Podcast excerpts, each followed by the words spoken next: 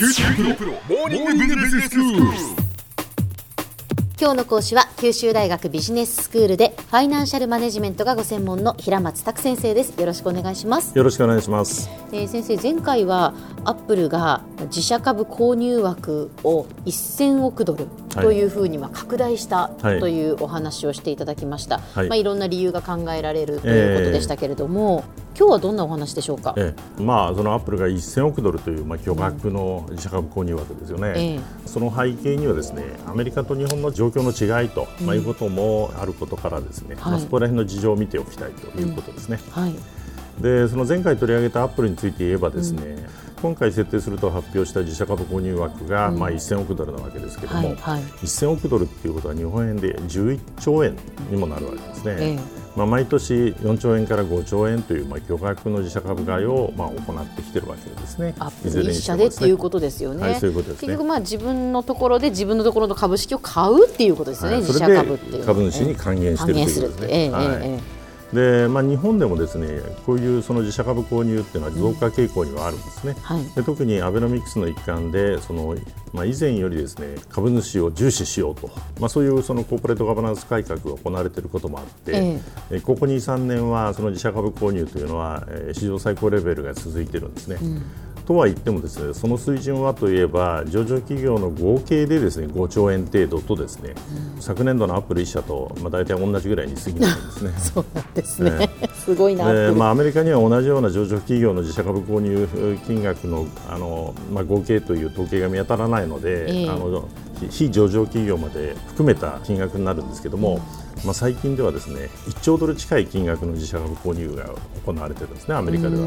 まあ、ですから100兆円を超える金額ですよね。えええどうしてそのこのように大きな違いが生じているのかと、まあ、そういうことなんですけども、はい。まあ、一つはそのアメリカの企業と日本企業の収益力の違いというのがまああるわけですね。えはい。でアップル1社の前年度の純利益はまあ5兆円にまあ上るわけですけれども、まあ、日本で最高のトヨタの1.8兆円のまあ3倍近いわけですね。でまた、アメリカ企業のその ROE と日本企業の ROE をまあ比較する、ROE というのはまああの株主が投資した資金でどれだけその企業が利益を上げてるかっていう、まあ、そういう指標ですけども、はい。それで比較するとアメリカの企業はまあ平均でまあ大体あの2桁15%程度はずっとこう維持してきてるんですね。ええそれに対して日本企業の場合は、まあ、数年前4%程度に過ぎずあ過ぎなかったんですけど、まあ、ここに来てその世界景気のえー好調を受けて、まあ、8%あるいは、えーまあ、昨年度は10%にあの届いたんじゃないかというところまで来てるんですね来てるところなんですね。まあそれにしてもやはりその収益力っていうのがアメリカと日本では違うっていうことですね。そういうことですね。はい。それともう一つはやはりですね、そのコーポレートガバナンスのその実態上の違いが大きいと思うんですね。でアメリカではですね、1970年代に株主による反革命っていう言い方もされるんですけども、ええまあそれまではですね、あのアメリカの資本市場にまあ大株主は存在しない状態になってたんですけども。まあ、そういう中で経営者は、まあ、あの自分たちの裁量でですね、まあ、自由にこう経営を行うようなことができてたんですね。はいはい。でところがそのアメリカの資本市場で機関投資家の存在がまあ大きくなってきて。ええ。で、まあ、そういったその大株主の意向を無視できない形へとこう変化してきたんですね。でこれに対してその日本では戦後長らくですね、まあ、株主はこう軽視されてきてですねでその従来はコーポレートガバナンスという意味ではメイン銀行を中心としたガバナンスがあの行われてきたんですが、まあ、それがそのバブル崩壊以降このメインバンクということがあまりその機能しなくなってもですね、ええそのアメリカみたいにその株主を重視する姿勢への転換というのは進んでこなかったんですね。はい。でそれがその最近の一連のコーポレートガバナンス改革によって、まあ、ようやく変化し始めたところにまあ過ぎないと、まあ、そういう違いがあるんだろうと思いますね。ほうほうで、まあ、そういうその、えーコーポレートガバナンス体制の違いを反映してですね、ええ株式発行市場の状況で見るとですねこれまたその日本とアメリカで大きくあの異なっているんですね。ええ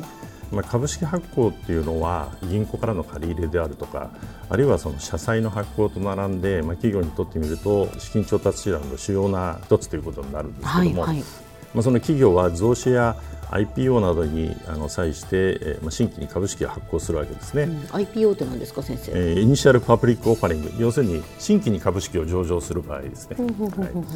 で、まあ、この場合はですねあの投資家から企業への、まあ、資金の移転ということが起こるわけですね、はい、でこれに対して自社株購入であるとかあるいはその M&A に際してですね、うん、相手企業を吸収するとかですね、はいはい、あるいはその企業が解散するといった場合にはですね逆に企業から投資家に資金が還流することになるんですね。戻ることになるわけですね。えーえ。ーはい。でこの2つの方向の流れをですね、まあ、ネットアウトつまりその差し引きで見た場合ですね、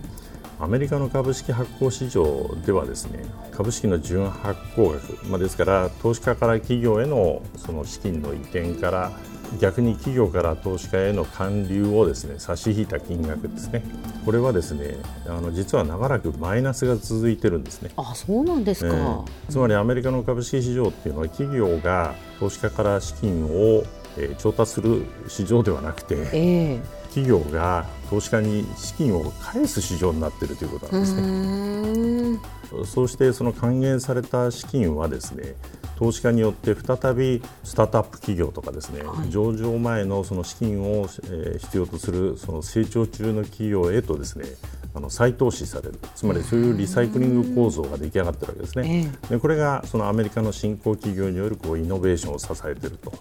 まあ、そういうふうにも言われているんですね、はい、でこの点我が国のその株式の純発行額を同じように見るとですね、えー、戦後一貫してプラスなんですね、はい、ですなわち投資家から企業への投資が上回ってきているわけですね。で最近になって、まあ、ようやくその逆転の兆しがこう見え始めたかなっていうところにまだとどまってるんですね。まあ、コーポレートガバナンス改革が定着してですね、まあ、日本企業がその収益力の向上とそれから株主還元の強化をともに達成すると、まあ、そういうことができればですね、まあ、将来の日本においてもですねまあ、アップルのような企業が誕生する、うん、あるいはその日本のイノベーションにつながると、まあ、そういうことが言えるんじゃないかと思います。では先生今日のまとめをお願いします、はい、アップルの巨額の自社株購入枠の設定は株主の期待に応える姿勢の表れとまあ言えますけれども、まあ、同時にはそれはアメリカにおける新興成長企業を育成する投資資金の循環のまあ一環を成しているということが言えるわけです。えー、ガバナンス改革の進捗により我が国にもそうした循環が早く生まれることを期待したいと思います。今日の講師は九州大学ビジネススクールでファイナンシャルマネジメントがご専門の平松卓先生でした。どうもありがとうございました。どうもありがとうございました